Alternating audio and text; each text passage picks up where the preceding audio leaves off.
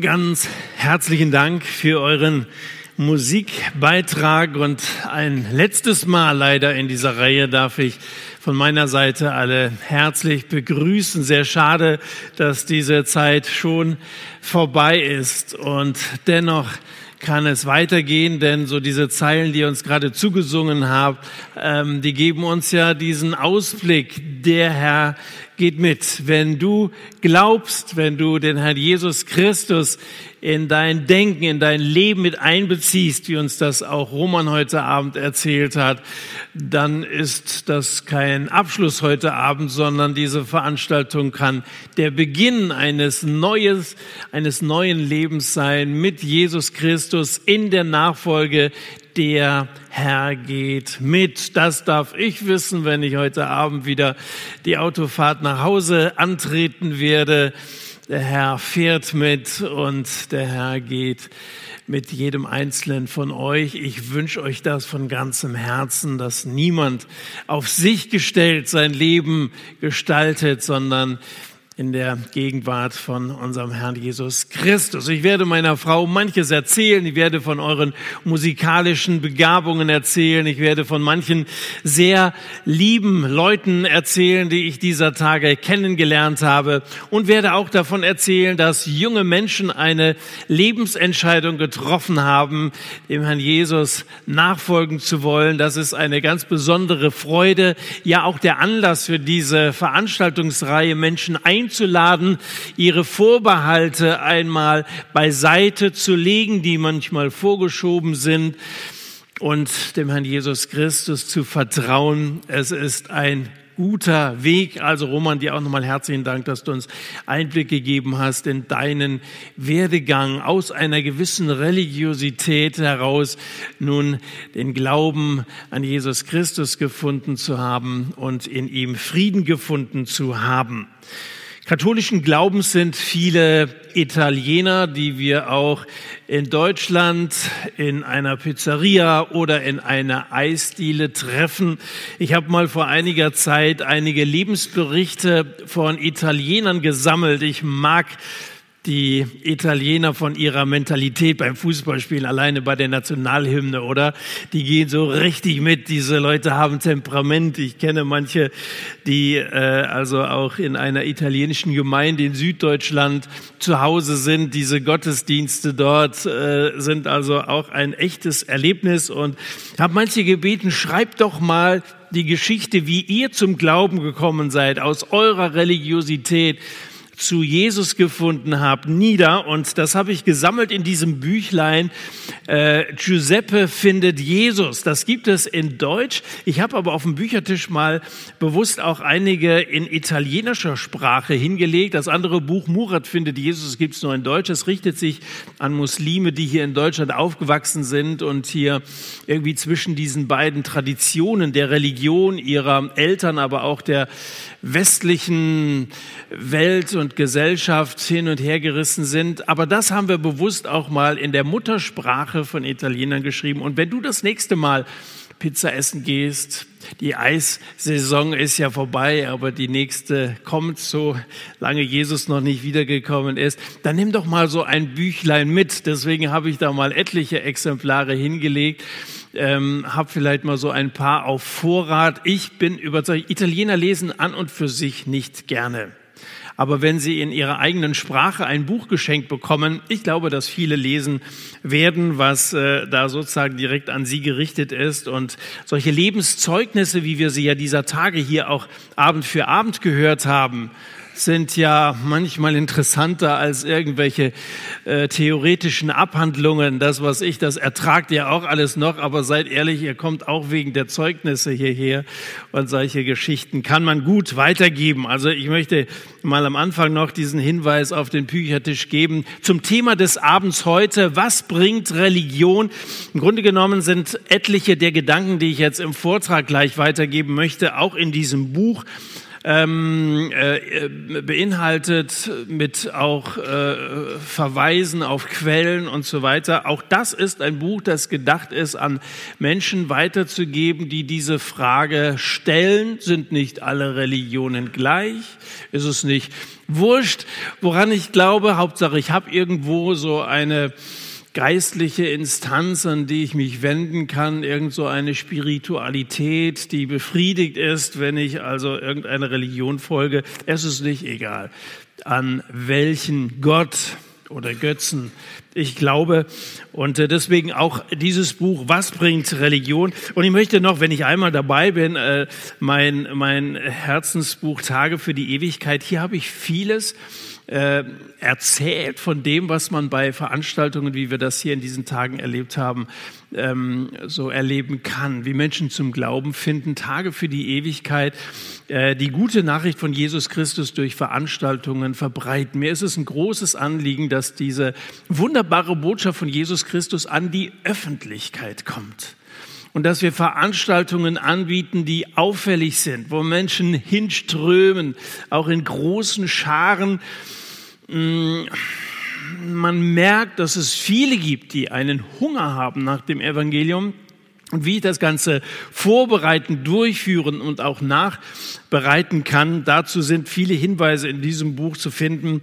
Also auch darauf sei hingewiesen. Danke, dass ich an der Stelle äh, zunächst mal ein bisschen Werbung machen durfte. So, nun stell dir einmal vor, du bist in England mit dem Auto unterwegs und du bist irritiert genug, weil du da auf der linken Seite fahren musst. Und dann siehst du plötzlich äh, während deiner Autofahrt, siehst du dieses Schild. Und du fragst dich, was erwartet mich jetzt?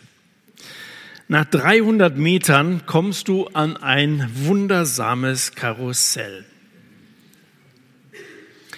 Es soll tatsächlich drei oder vier davon in England geben. In der Mitte ist die Drehrichtung entgegengesetzt der normalen, was die Sache besonders spannend macht. Obelix würde sagen, die spinnen die Briten. Und äh, ich füge hinzu, es wundert mich nicht, dass Gott sie auf eine Insel verbannt hat.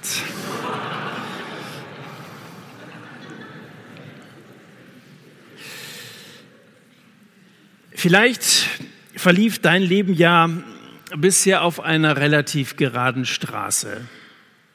Vielleicht hast du eine unbeschwerte Kindheit genossen. Vielleicht hast du nichts vermisst. Aber dann ist etwas passiert. Bei dem einen ähm, ist es die Begegnung mit einem Christen, wie uns das Roman erzählt. Bei einem anderen ist es die Corona-Pandemie oder ein Krieg, der erneut ausgebrochen ist. Und dann kommst du an so einen Kreisverkehr und du stellst dir plötzlich tausend Fragen. Du stellst dich die Frage, stellst dir die Frage nach dem Sinn im Leben. Warum tue ich mir das eigentlich an? Du stellst dir die Frage nach dem Leid in der Welt und wenn es einen Gott gibt, wie lässt er das zu? Stellst dir die Frage, ob es da überhaupt etwas gibt, an das man sich wenden kann, wenn man in Schwierigkeiten gerät. Es geht ziemlich rund in deinem Kopf und es besteht überhöhte Unfallgefahr. Uns allen ist klar, wenn da oben niemand wäre, dann wären wir nur hier, um zu sterben. Dann besteht dein Leben aus deinem Beruf. Manchmal fährst du Fahrrad oder gehst abends mit Freunden weg. Vielleicht liest du mal ein bisschen. Du zahlst Steuern. Und dann machst du dich bereit, tot umzufallen. Da muss man schon sehr stark sein wenn das alles sein sollte, das Leben wäre doch ein großer Betrug, oder nicht? Menschen begeben sich auf die Suche nach Gott. Und die Bemühungen äußern sich in der Religion. Von den aktuell gut acht Milliarden Erdenbürgern zählt jeder Dritte zum Christentum, der Religion des Christentums, wo der Katholizismus dazugehört, durchaus auch Menschen, die glauben, aus Werken diesem Gott gefallen zu müssen. Ich nenne hier bewusst das Christentum als eine Religion. Jeder Fünfte gehört zum Islam, 876 Millionen Hindus machen 13,5 Prozent der Weltbevölkerung aus, 386 Millionen Buddhisten 5,9 Prozent, nicht religiöse und Atheisten knapp 15 Prozent und der Rest gehört anderen Religionen an. Interessant ist, dass das Wachstum der Weltbevölkerung weit über dem Wachstum der nicht religiösen und Atheisten liegt. Das Wachstum der Weltbevölkerung liegt jährlich bei 0,2 Prozent. Entschuldigung, bei 1,2 Prozent, die Wachstumsrate der Nicht-Religiösen bei 0,8 oder der Atheisten sogar bei 0,2, also weit darunter. Mit anderen Worten, die Menschheit wird immer religiöser. Könnte meinen, wir sind doch in einer aufgeklärten Zeit und Gesellschaft, wozu braucht der Mensch noch Gott? Der Mensch verlangt nach Gott und der Beantwortung seiner tiefsten Fragen und Sehnsüchte. Die große Mehrheit trägt eine ständige religiöse Unruhe in sich. Ole Hellesby, ich habe diesen ähm, norwegischen Theologen, ein Professor für systematische Theologie in Oslo dieser Tage schon einmal zitiert. Ole Hellesby schrieb, der moderne Mensch ist realistisch genug, um einzusehen, dass Religion ein organischer und daher unentbehrlicher Teil des menschlichen Geisteslebens ist. Ohne sie fühlt man sich leer und müde wie ein Mensch, der längere Zeit notwendige Nahrungsmittel entbehren musste. Wer hungrig ist, der isst etwas. Und wer richtig hungrig ist, der isst irgendetwas. Um die religiösen Bedürfnisse zu stillen, hat man die Sonne angebetet, oder man hat sich seine Götter geformt, aus Holz geschnitzt oder aus Metall gegossen. Oder man hat Menschen als Götter, als Gottheiten verehrt. Das Objekt der Anbetung scheint zweitrangig zu sein. Jesus oder Hare Krishna, da wird bei manchen gar nicht groß unterschieden. Wir sind im Blick auf die übernatürlichen Fragen auf Information angewiesen. Mir begegnen manchmal Menschen, die sagen, für mich ist Gott Punkt, Punkt, Punkt. Und dann kommt eine Beschreibung, wie sich die entsprechende Person Gott oder irgendwelche übernatürlichen Kräfte vorstellt. Für mich ist Gott. Ich bin immer sehr skeptisch, wenn ich mit so jemandem rede und mir so etwas anhöre, denn ich kann mir das ja nicht ausdenken. Für mich ist Gott. Was heißt das? Ist die Wirklichkeit abhängig von meiner Vorstellung? Das ist sie nicht. Und wir können nichts über Gott sagen, wenn sich Gott uns nicht mitteilt. Wenn sich Gott uns nicht, wie die Bibel sagt, einem Menschen offenbart. Und das hat Gott in mancherlei Weise getan in seinem Wort, der Bibel. Wer die Bibel kennt und darin forscht, wie das Roman auch sich zur Angewohnheit gemacht hat, darin den Willen Gottes, die Wege Gottes, auch diese Prophezeiungen, von denen er gesprochen hat, einmal genauer zu untersuchen, dem wird das Wort Gottes zu einem wesentlichen Wegweiser für das Leben. Ja, es ist der Liebesbrief Gottes, den er an uns Menschen adressiert hat. Er offenbart sich in seinem Sohn Jesus Christus. Er offenbart sich auch in mancher Erscheinung in der Schöpfung und so weiter. Gott hat ein Anliegen, sich uns Menschen zu zeigen. Die Weltreligionen Judentum, Christentum, und auch der Islam, der in dieser Grafik bewusst etwas abgesetzt dargestellt ist. Diese sogenannten Weltreligionen ähm, sind jeweils Offenbarungsreligionen. Das Judentum gilt dabei als älteste Gottesoffenbarung. Das Christentum ist dessen Fortführung zur Zeitenwende. Wir schreiben heute das Jahr 2023 nach Christus. Der Islam entstand im siebten Jahrhundert. Alle drei beziehen sich auf Abraham. Sämtliche anderen Religionen entstanden nach den Genesis-Aufzeichnungen. Genesis ist das erste biblische Buch, ganz am Anfang der Bibel, das erste Buch Mose. Genesis bedeutet das Buch der Anfänge, wo uns die Schöpfung, dann aber auch die Geschichte Gottes, die er mit Abraham geschrieben hat, geschildert wird. Sämtliche anderen Religionen entstanden später. Die Religion des Hinduismus etwa hat ihre frühesten Wurzeln etwa zwischen 600 nach Christus bis 1000 nach Christus. Jetzt ist es populär zu sagen, wie uns Rudi am Anfang schon gesagt hat, im Grunde genommen ist das doch alles dasselbe. Religionen sind doch eigentlich alle gleich. Aber angenommen, wir würden einmal Vertreter dieser dreifarbig dargestellten Religionen hier auf der Bühne miteinander diskutieren lassen, das wäre ja mal interessant.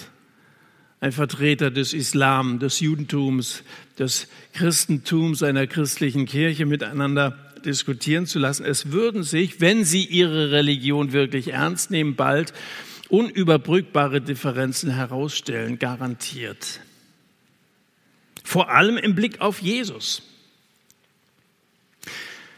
Überleg mal, wenn die Christen recht haben und Jesus Gott ist, als Gott in diese Welt kam, dann verehren Juden und Muslime Gott nicht so, wie er wirklich ist. Wenn auf der anderen Seite Juden und Muslime recht haben und Jesus nicht Gott ist, sondern nur ein Lehrer ist oder nur ein Prophet ist, dann lieben und verehren Christen Gott nicht so, wie er wirklich ist. Der springende Punkt ist, es können nicht alle drei in ihren Auffassungen über Gott richtig liegen, gleichzeitig richtig liegen. Ein Rabbi wird gebeten, in einem Streitfall zu schlichten. Einer dieser beiden Kontrahenten kommt zu ihm und äh, erzählt ihm seine Sicht der Dinge. Der Rabbi hört sich seine Geschichte an, er denkt kurz nach und sagt, du hast recht. Dann kommt der andere Mann und er äh, redet eben aus seiner Perspektive und trägt den Fall aus seiner Sicht vor. Der Rabbi hört sich das wieder an und sagt, du hast recht. Als der Rabbi zu Hause ist und mit seiner Frau darüber redet, fragt ihn seine Frau, aber wie kann das sein, dass beide Recht haben? Der Rabbi überlegt kurz und sagt, Liebes, du hast recht. Das ist typisch für unsere Zeit, weil man nicht anecken will, weil man niemandem zu nahe treten will, lässt man verschiedene Ideologien und Religionen mit ihrem jeweiligen Wahrheitsanspruch gleichberechtigt nebeneinander stehen. Du hast recht. Du hast auch einen Teil der Wahrheit, so sagt man, denkt man. Damit wäre allerdings Wahrheit nicht mehr absolut. Ist es wirklich denkbar, dass es einen Gott gibt, der für die arabische Welt zuständig ist, dass es einen anderen Gott gibt, der für die westliche Welt zuständig ist, dass die Indianer ihre, ihre äh, Götter oder ihren Gott haben und so. Und vor allem ist das wirklich logisch? Wäre nochmal ein Thema für sich, darüber nachzudenken, ob Wahrheit relativ ist oder ob Wahrheit absolut ist. Nach allen Regeln der Logik, die angefangen von Aristoteles definiert worden ist, kann es nicht sein, dass eine Sache gleichzeitig wahr und falsch ist. Dass eine Aussage Jesus Christus ist dieser Vers von Roman, der Weg, die Wahrheit, das Leben, niemand kommt zum Vater als nur durch mich, gleichzeitig wahr und nicht wahr ist. Das ist nicht logisch. Aber wir sind heute unheimlich weltoffen in einer Zeit des Pluralismus, der Globalisierung und der Vernetzung. Nicht christliche Philosophien tauchen in jedem Bereich unserer Gesellschaft auf. Ein afrikanisches Sprichwort sagt, wer niemals andere besucht, glaubt, Mutter sei die einzige Köchin. Und da man ja heute andere besuchen kann, da man ja Zugriff auf alle möglichen Ideen hat, aufgrund weniger Klicks bist du plötzlich in einer ganz anderen Welt schreiten in diesem Sinne die deutschen Großstädter die internationalen Fressmeilen, wenn wir beim Thema Essen bleiben, ab und lassen sich den Appetit anregen. Religionen, sagt man, sind alle gleich. Sie glauben alle an Liebe und an Güte und unterscheiden sich bloß in so zweitrangigen Sachen wie Schöpfung, Sünde, Himmel, Hölle, Gott und Erlösung als ob diese Dinge zweitrangig wären. Wenn es um meine Erlösung geht, möchte ich genau hinschauen und möchte sicher sein, dass ich auf dem richtigen Weg bin. Ich folge doch nicht einfach jedem Weg. Ich mache mich doch nachher nicht einfach so, ich kenne mich so gut in Ostwestfalen nicht aus, einfach so auf dem Weg, irgendwie werde ich schon nach Hause kommen. Es ist dunkel, sieht ganz anders aus als auf der Herfahrt am vergangenen Sonntag. Aber irgendwie, ich mache mich einfach mal, ich fahre einfach mal drauf los. Sind ja überall Straßen hier. Die sind ja nicht umsonst gebaut worden. Und irgendwann bin ich dann Hannover und äh, irgendwo auf der Insel Rügen gelandet oder so. Gell? Ist es wirklich so, dass alle Menschen, die an einen Gott glauben, damit an denselben Gott glauben, auf jeweils dem richtigen Weg sind? Mal noch ein anderes Beispiel. Stellen Sie sich mal zwei Männer vor. Beide sind verheiratet und beide sind der Überzeugung, dass Monogamie die beste Form des Zusammenlebens von Mann und Frau ist. Monogamie, also dass ein Mann mit einer Frau verheiratet ist und nicht ein Mann mehrere Frauen haben kann. Das heißt aber doch nicht, dass deshalb beide mit derselben Frau verheiratet sind, richtig? Im Gegenteil. Also nur wenn es zwei unterschiedliche Religionen oder drei, vier Religionen gibt, die monotheistisch sind, also an einen Gott glauben, heißt das nicht, dass das derselbe Gott ist. Und wenn man dann mal den Koran und die Bibel nebeneinander liest, dann wird man sehr schnell, ähm, was die Beschreibung Gottes angeht, feststellen, dass das völlig unterschiedliche Wesenszüge sind, die uns hier und da geschildert werden. Als Salafisten anfingen in großen Städten unseres Landes äh, überall Korane zu verschenken, hat Peter Hane sich darüber gefreut und hat kommentiert gesagt, hoffentlich werden viele den Koran lesen und diesen Unterschied erkennen, wenn sie denn die Bibel noch irgendwie im Hintergrund ha haben und auch das mal miteinander vergleichen dass das im Grunde genommen nicht zu vergleichen ist von der Qualität, wie das Herz warm wird, wenn man das Wort Gottes liest und die Liebe Gottes darin entdeckt. In Deutschland bezeichnen sich als religiös erzogen noch 38 Prozent unserer Mitbürger. Das ist eine Befragung, wo also Menschen ab 16 Jahren befragt worden sind. 38 Prozent. Vor zehn Jahren nach derselben Befragung waren es noch 45 Prozent. Wo bewahrst du deine Hoffnungen auf? Um den Hals gehängt oder im Buchregal mit Staub bedeckt oder in den Sternen? Der moderne Mensch ist über das wirkliche Christentum so unwissend, dass er sich jede beliebige Nachahmung und Verfälschung aufschwatzen lässt. Was er in der Schule mal vielleicht mal gelernt hat, das hat er vergessen. In der Bibel liest er nicht. Und wenn dann diese religiöse Unruhe über ihn kommt, ist er eine leichte und sichere Beute dieser modernen Religionsmixer. Dann wird dir da so ein Cocktail an unterschiedlichen Ideen, religiösen Ideen vorgesetzt und du fällst darauf ein. Das halte ich für eine Tragödie, eine Tragödie unserer Zeit. Wie kommen Menschen zu ihren Göttern? Nun, wenn ihre Verbindung zu Gott gestört ist, dann fangen sie an, sich Götter auszudenken. Aus Ungeduld haben sich die Israeliten, wenn wir in die Bibel schauen, 2. Mose Kapitel 32, haben sich die Israeliten seinerzeit in der Wüste ein goldenes Kalb einfallen und anfertigen lassen und haben das anstelle von Gott verehrt. Nun, das Alte Testament, der erste Teil der Bibel, schildert eindrücklich die zahlreichen heidnischen Religionen und ihre Wesenszüge. Die Israeliten sahen das und ließen sich davon beeindrucken und wollten auch so einen sichtbaren Gott haben, den man irgendwie erfassen kann. Nun, die Kanaaniter, wir haben gestern schon über dieses Volk gesprochen, aber nicht nur sie, die hatten eine so abscheuliche Religion entwickelt, dass sie ihre eigenen Kinder verbrannten um durch solche Opfer ihren Göttern zu dienen. 5. Mose Kapitel 12, 31 wird so etwas geschildert. Und darum hat Gott in den zehn Geboten die Einleitung festgeschrieben, du sollst keine anderen Götter haben neben mir. Und klarer kann ja das Verhältnis zwischen der Religion Israels und der heidnischen Religionen gar nicht ausgedrückt werden.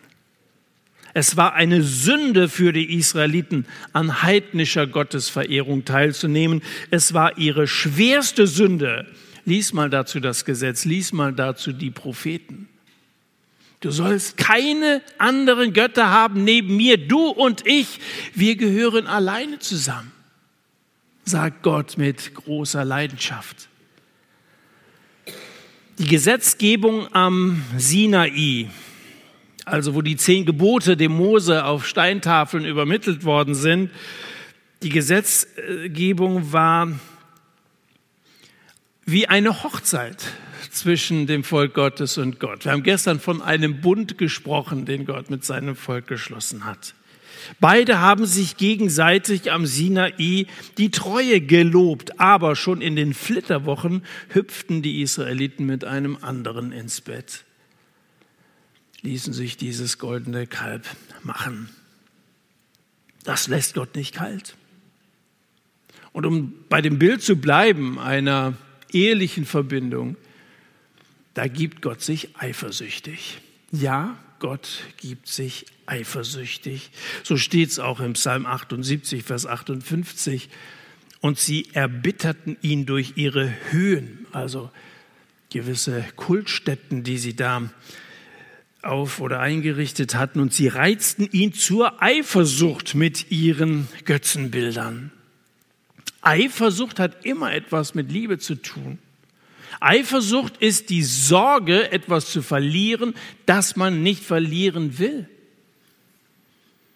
Gott gibt sich eifersüchtig. Er empfindet Eifersucht.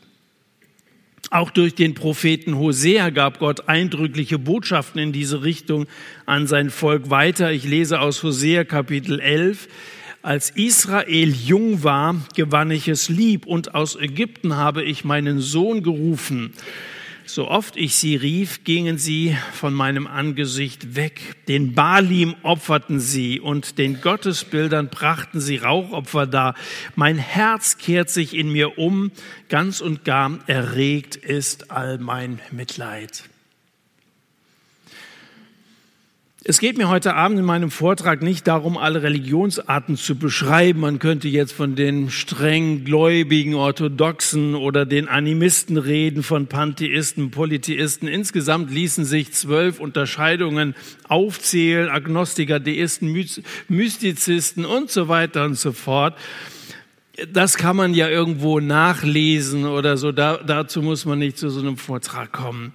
Für mich ist vielmehr die Frage interessant, warum warnt Gott vor anderen Religionen? Und warum heißt es hier, mein Herz kehrt sich in mir um, ganz und gar erregt ist all mein Mitleid? Das will ich versuchen Ihnen zu erklären. Von gut 1,4 Milliarden Indern sind die meisten Hindus.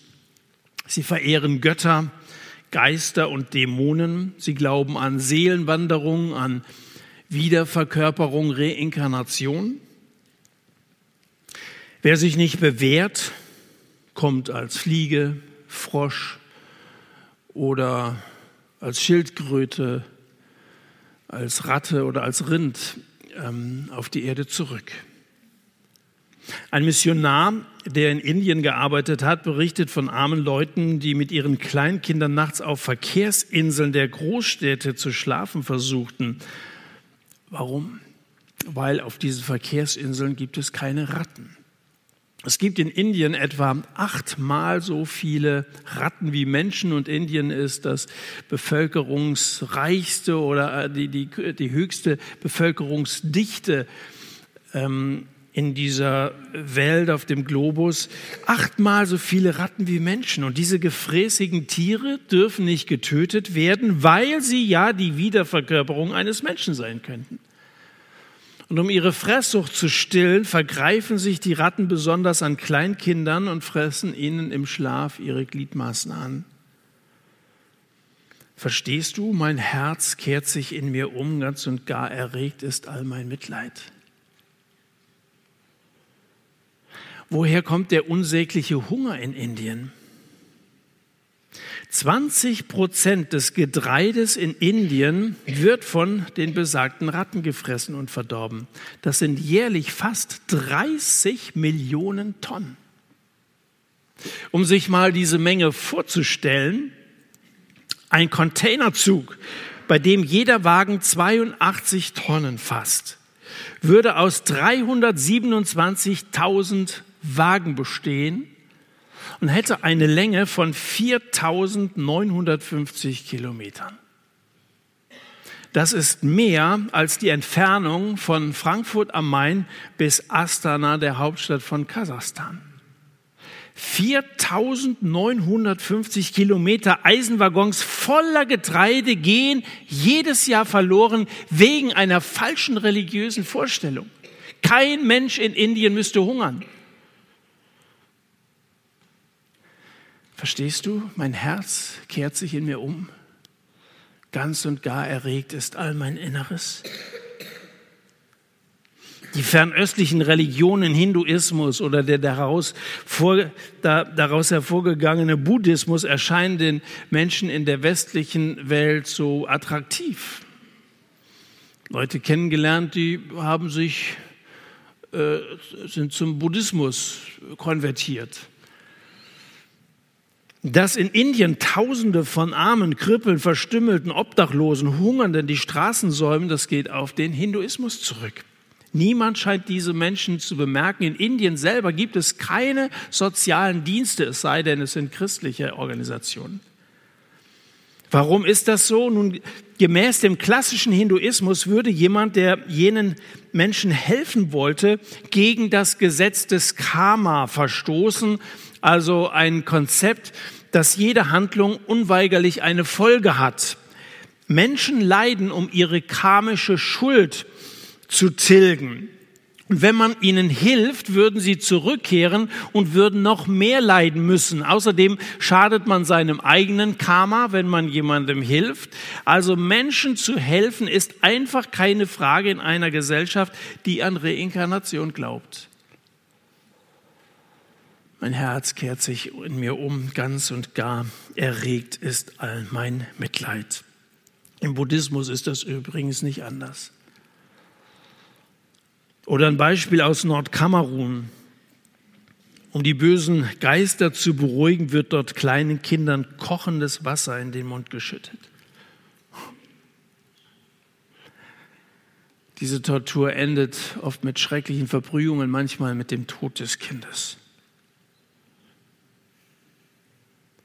Und dann gibt es Leute, die sprechen sich gegen Mission aus und dann wird gesagt, lasst sie doch, sie sind doch glücklich, wie sie sind. Im Animismus, die Menschen leben in Angst, Angst vor Geistern, den, den äh, Geistern der Vorfahren. Wenn die mal eine gute Ernte einfahren, dann müssen sie befürchten, dass die Geister vielleicht neidisch würden und äh, dann verbrennen sie einen Teil ihrer Ernte, nur um irgendwie diese Geister äh, gnädig zu stimmen. Mein Herz kehrt sich in mir um. Ganz und gar erregt ist all mein Mitleid.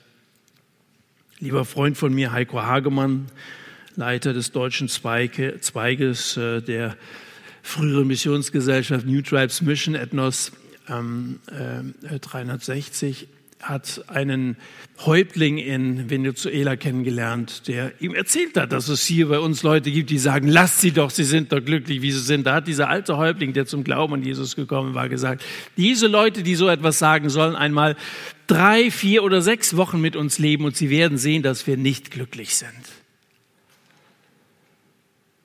Da muss man schon oberflächlich hinschauen, wie viele so mit so halben, mit halbem Wissen oder manchmal ein Viertel oder noch weniger Wissen äh, solche Behauptungen einfach aufstellen. Religion ist grausam. Religion insgesamt ist grausam. Das sind ja nur menschliche Vorschriften. Die Regeln, Riten, Zeremonien sind vielschichtig, reichen von Bußübungen bis zu Kindesopfern. Die Pharisäer Israels zur Zeit von Jesus hatten so viele Vorschriften erfunden, dass der Mensch gefesselt, aber nicht befreit wurde. Und denen hat Jesus gesagt, ihr hebt Gottes Wort auf durch eure Satzungen, die ihr aufgestellt habt. habe einen 24-jährigen jungen Mann kennengelernt, Raphael sein Name, auch wie Roman aus katholischem Hintergrund. Er wusste, dass es Sünde in seinem Leben gibt. Da war was vorgefallen und er hatte ein Jahr lang Schuldgefühle, aber er wusste nicht, wie er damit umgehen soll, wie er diese Last loswerden sollte. Und dann ist er, so wie Roman das auch erzählt, da ist er zum Beichtstuhl gegangen. Da dem Priester das also bekannt, was da gewesen ist. Und dann hat dieser Priester zu ihm gesagt, er soll so und so viel äh, Ave Maria und Vater Unser aufsagen und ließ ihn dann so zurück. Dann hat Raphael gesagt, dann habe ich das gemacht und dann ging ich zur Kirche raus und ich wusste, es ist mir nicht vergeben worden. Das hat mir nicht geholfen. Menschen ihre Unzulänglichkeiten ins Gewissen zu rufen, ohne einen Ausweg anbieten zu können, ist herzlos. Aber das macht die Religion. Da musst du, musst du dich halt, musst du das und das machen, musst diese und jene Regel halten. Dann suchst du so eine Diät und dann merkst du, es tut sich überhaupt nichts. Dir sieht man es jetzt auch nicht gerade an. Entschuldigung. Ja. Dann macht man das und ich, ich wusste, ich habe gemerkt, dass es ist nichts passiert. Karl Marx sagte, Religion ist das Opium des Volks. Viele haben sich darüber aufgeregt. Dabei ist die Aussage ja ganz richtig. Opium ist ein Betäubungsmittel, ein Mittel, das über den wahren Zustand hinwegtäuscht. Und genau so wirkt Religion. Stellen wir uns mal vor, jemand hat Zahnweh. Zum Zahnarzt traut er sich nicht, wahrscheinlich ist es ein Mann. Ähm, also schluckt er Schmerztabletten. Und eine Zeit lang hilft das auch. Also die Schmerzen lassen nach. Das Übel scheint beseitigt, ist es aber nicht, weil der Zahn von so einem Mittel nicht gesund wird. Bald kommen die Beschwerden wieder, was erfordert, die Dosis zu erhöhen und das eigentliche Problem wird mit der Zeit schlimmer und schlimmer. Wie dumm, oder? Wie dumm. Mit der Sünde verhält es sich ganz ähnlich. Ich weiß nicht, ob du es realisiert hast, aber der schlimmste Effekt der Sünde ist, dass er uns von Gott trennt. Sünde, das sind unsere Wege und die führen weg von Gott. Und Gott ist ein heiliger Gott und Sünde und Heiligkeit, das ist das größte, stärkste Gegensatzpaar, das überhaupt denkbar ist. Das ist nicht zu vereinbaren. Deswegen sagt uns das Neue Testament, dass Gott ein unzugängliches Licht bewohnt. Da kann man nicht hin. Die Dunkelheit kann ja nicht sagen, ich gehe mal zum Licht. Geht nicht. Solange das Licht an ist, wenn das Licht aus ist, dann ist es dunkel. Aber solange das Licht an, solange dieser heilige Gott existiert, können Sünder nicht in seine Gegenwart kommen. Gott bewohnt ein unzugängliches Licht. Und das greift Jesus auf in dem Vers, den Roman vorhin zitiert hat, Johannes Kapitel 14, Vers 6. Jesus sagt, ich bin der Weg, ich bin die Wahrheit, ich bin das Leben. Niemand kommt zum Vater, unzugänglich. es sei denn durch mich. Das ist der Unterschied zwischen Religion und Evangelium. Evangelium heißt frohe Botschaft von Jesus Christus. Ich schaffe es von mir aus nicht, da kann ich mich bemühen, wie ich will, mit meinen religiösen äh, Vorsätzen, die ich mir nehme. Ich kann Pilgerreisen machen, manche peitschen sich aus. Es gibt Leute, die sich an ein Kreuz hängen lassen, um Gott irgendwie damit gnädig zu stimmen. Alles das wird nichts bringen, wenn wir nicht diesen Weg einschlagen, den Jesus uns anbietet. Ich bin der Weg. Ich bin die Wahrheit, nicht eine Wahrheit von vielen, sondern die Wahrheit. Aristoteles würde zustimmen, es gibt nur eine Wahrheit. Ich bin das Leben. Niemand kommt zum Vater außer auf diesem einen Weg, alleine durch mich, sagt Jesus Christus. Unsere höchste Bestimmung ist die, dass wir Gott kennen, dass wir mit ihm in einer persönlichen Beziehung leben. Unser Gewissen warnt uns, wenn dahingehend eine Störung eintritt, wenn wir Dinge tun, die ihm missfallen, wenn es Sünde in unserem Leben gibt. Und Sünde kann schlimmer quälen, als Zahnschmerzen es tun. So hat es Raphael erlebt. Der hatte ein Jahr lang ein schlechtes Gewissen. Was macht man da? Dann schluckt man Religionstabletten. Dann sucht man Beistuhl auf, man, man versucht die Auflagen zu erfüllen, man fängt an zu beten, Gutes zu tun, vielleicht holt man die Taufe nach.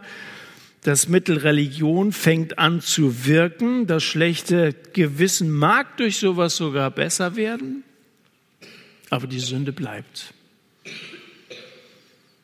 Und an dem Punkt steigen viele aus, wenn Religion so viel Leid über die Menschheit bringt, wie wir das so an einigen Beispielen aufgezeigt haben.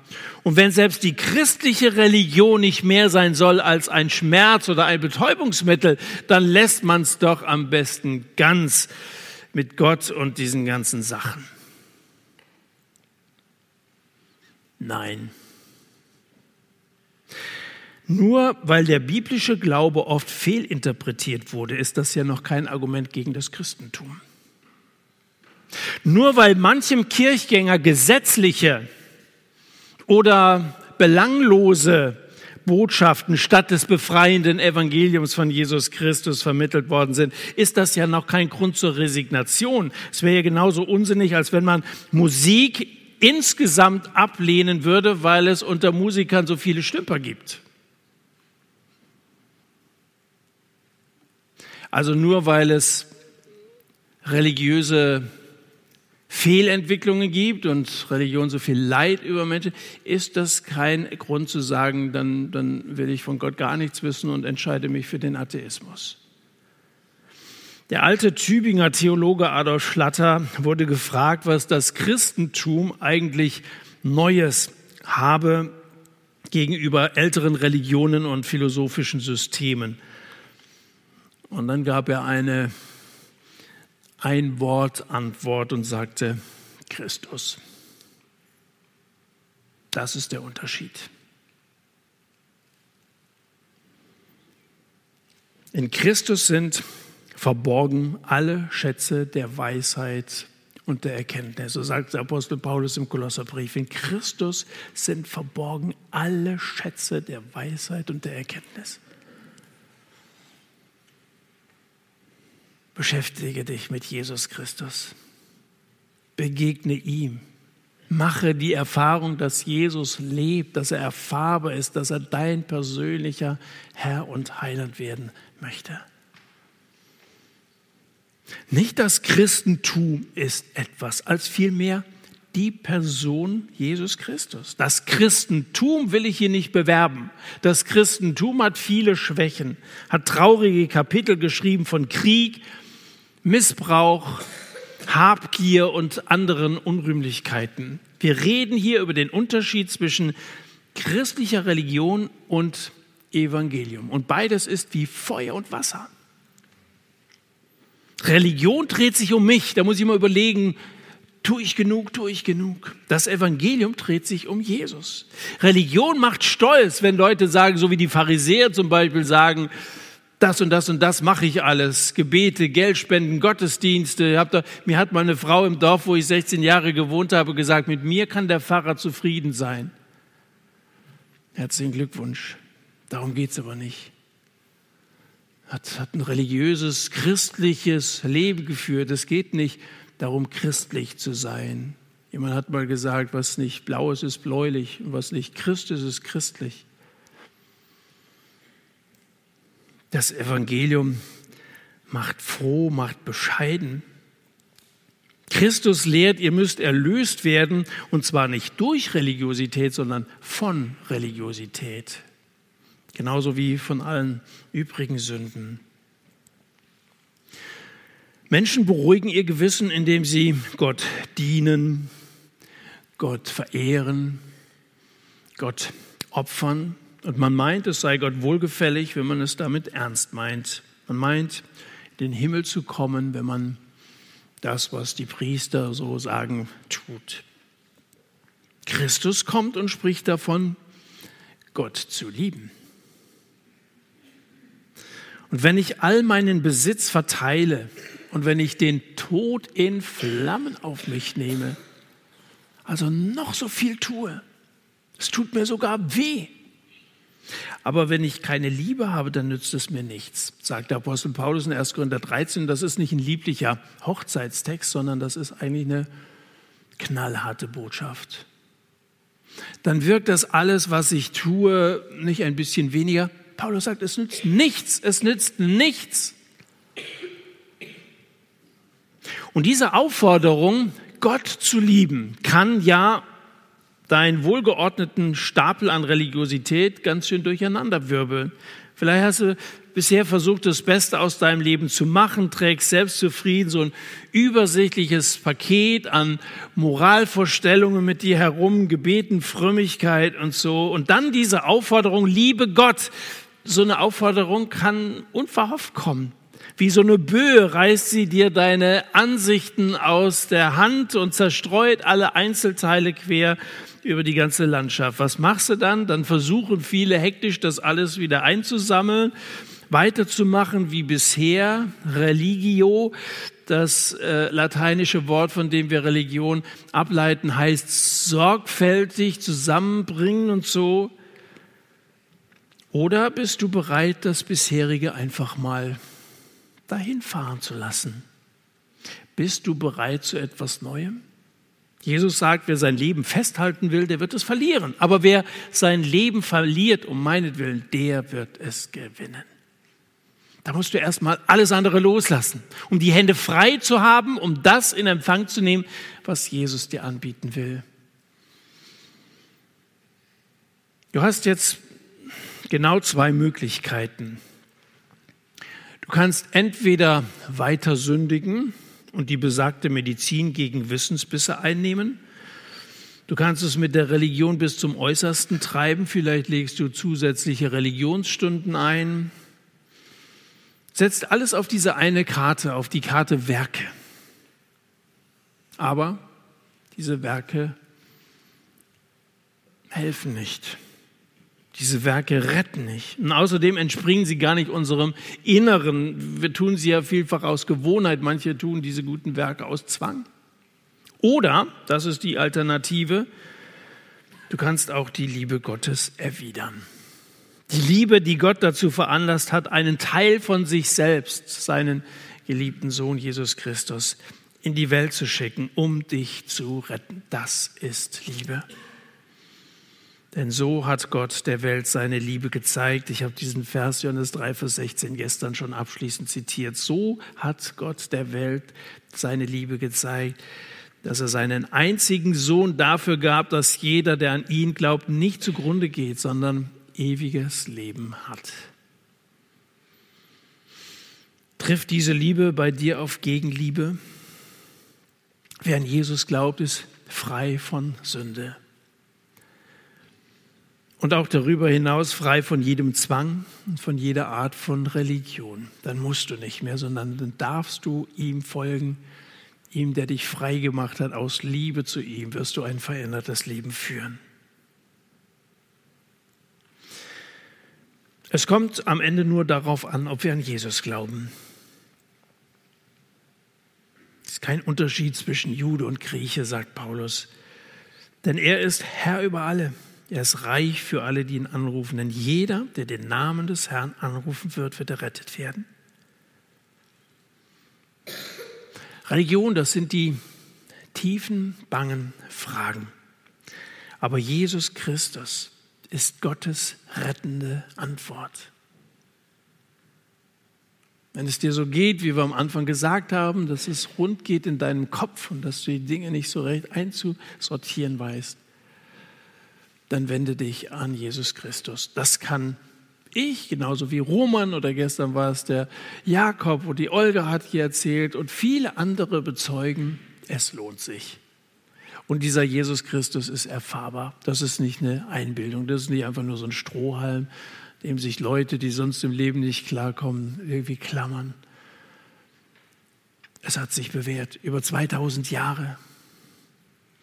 Und du kannst heute dieser Gemeinschaft an erretteten Gotteskindern beitreten, indem du Jesus Christus in dein Leben einlädst.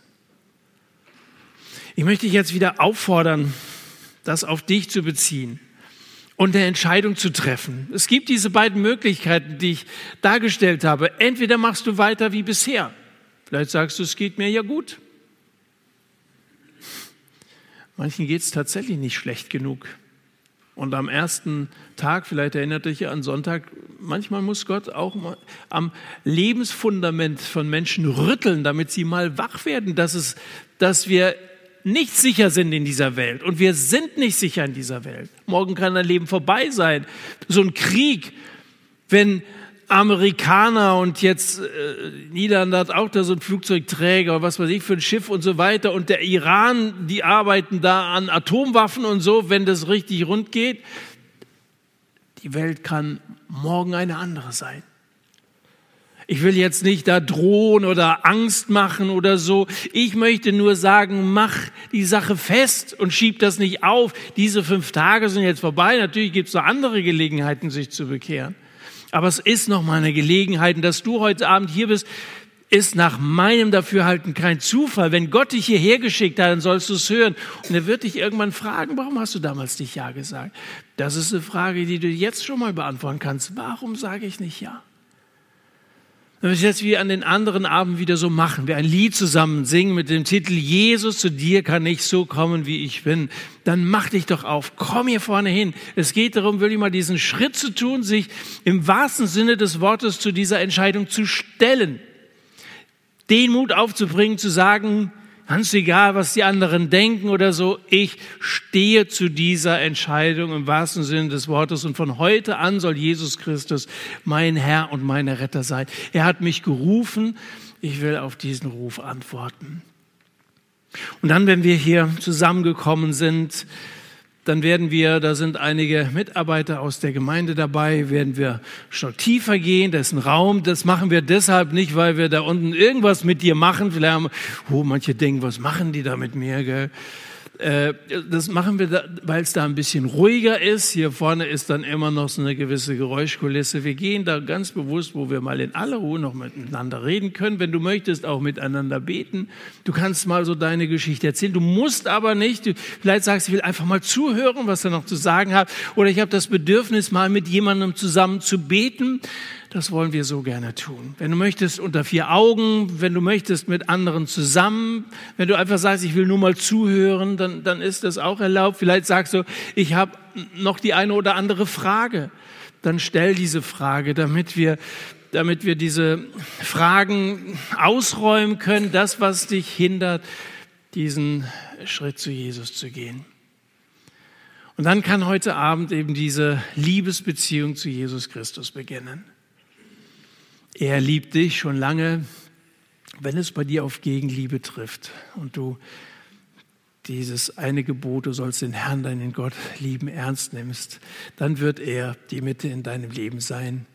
Dann wird er das Licht in dir, alle Dunkelheit vertreiben und du kannst in dieser Welt ein Licht sein, kannst den Unterschied machen. Den Unterschied auch eben zwischen Religionen Menschen meinen, irgendwie etwas leisten zu müssen, im Vergleich zu diesem befreienden Evangelium, dieser wunderbaren Botschaft, dass ein Mensch frei, gelassen durch das Leben in die Zukunft gehen kann, weil er auf diesem guten Weg unterwegs ist, der zum Ziel der Herrlichkeit bei Gott im Himmel führt. Ich lade dich herzlich ein, zu Jesus zu kommen. Lass uns das singen. Bitte die Musiker nach vorne zu kommen. Jesus, zu dir kann ich so kommen, wie ich bin. Und während dieses Liedes der ersten, zweiten, dritten Strophe, komm einfach mit da vorne dazu, ob ihr da oben sitzt oder hier unten irgendwo. Abholen tue ich euch nicht. Das macht auch Gott nicht für euch. Er erwartet, dass ihr eurem Glauben, Vertrauen in Jesus Christus Ausdruck verleiht und somit kommt und lasst uns unten miteinander beten und gehe als ein befreites Gotteskind heute Abend nach Hause. Dafür, Jesus Christus, danken wir dir von Herzen, dass wir so, wie wir sind, zu dir kommen dürfen. Am Kreuz hast du gesagt, es ist vollbracht.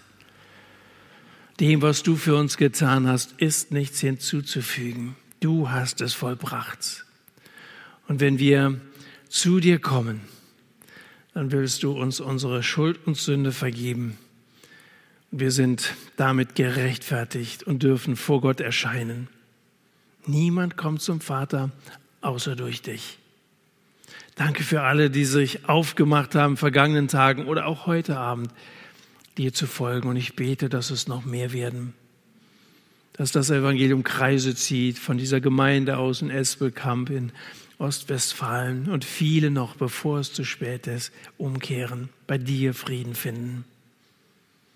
Danke für den Weg, den du für uns vorbereitet hast. Dass du uns durch dieses Leben begleiten möchtest und bis in die Herrlichkeit bei Gott, dem Vater, führen möchtest, wo es keine Tränen, keinen Krieg, nichts Schlimmes mehr geben wird. Da wird es herrlich sein. Danke, dass du das für uns bereithältst. Du bist gegangen, uns eine Stätte zu bereiten, wo wir bleiben dürfen. Danke für dieses wunderbare ewige Leben, das du uns schenken möchtest, wenn wir dir vertrauen. Danke für diesen Abend, für diese Tage insgesamt. Segne jedem, der dein Wort gehört hat. Begleite jedem, begegne jedem Einzelnen weiter, nächsten Tagen, Wochen und Monaten. Segne auch diese Gemeinde zum Zeugnis, zum Licht für dich in dieser Zeit. Amen.